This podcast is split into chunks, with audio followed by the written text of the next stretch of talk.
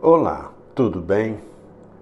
A história é contada de um zoológico que era conhecido por sua grande coleção de animais diferentes.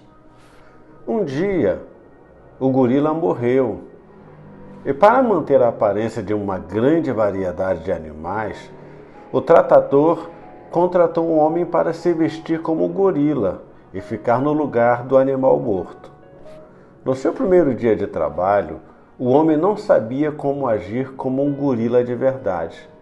Então, enquanto tentava agir de forma convincente, ele se aproximou demais da área reservada para os leões e acabou escorregando e caindo na área dos leões. Apavorado e com medo de ser morto, ele começou a gritar, certo de que sua vida tinha terminado. Até que o leão olhou para ele e falou: Fique quieto, ou você vai fazer que nós sejamos despedidos.